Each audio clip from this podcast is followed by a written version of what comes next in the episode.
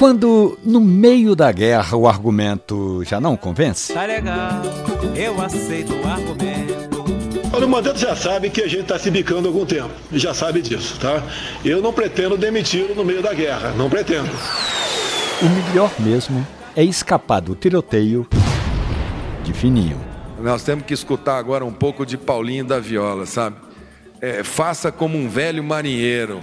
Durante o nevoeiro, leva o barco devagar. Faça como um velho marinheiro que durante o nevoeiro leva o barco devagar.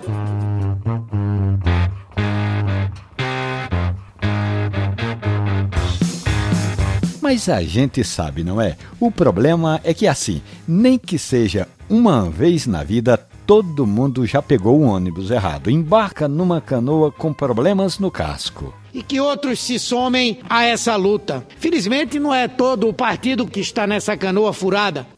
E eu nunca aprendi a nadar.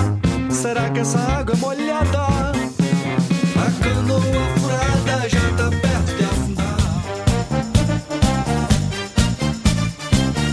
Quero vê-la sorrir,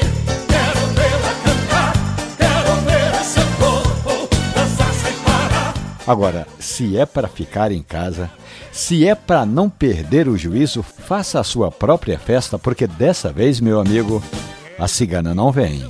Os ciganos são povos nômades. O ministério tem conversado diretamente com eles, pedindo aos nossos irmãos ciganos que não saiam da onde estão, que fiquem com seus acampamentos fixos nas cidades aonde estão. É a cigana Sandra Rosa Madalena, é a mulher com quem eu sou Romualdo de Souza e essa foi mais uma crônica da política que você pode ouvir e baixar ali na página da radiojornal.com.br ou nos aplicativos de podcast. Crônica da Política. Boa quarentena. Dentro de mim mantenho acesa uma chama que se inflama se ela está perto de mim.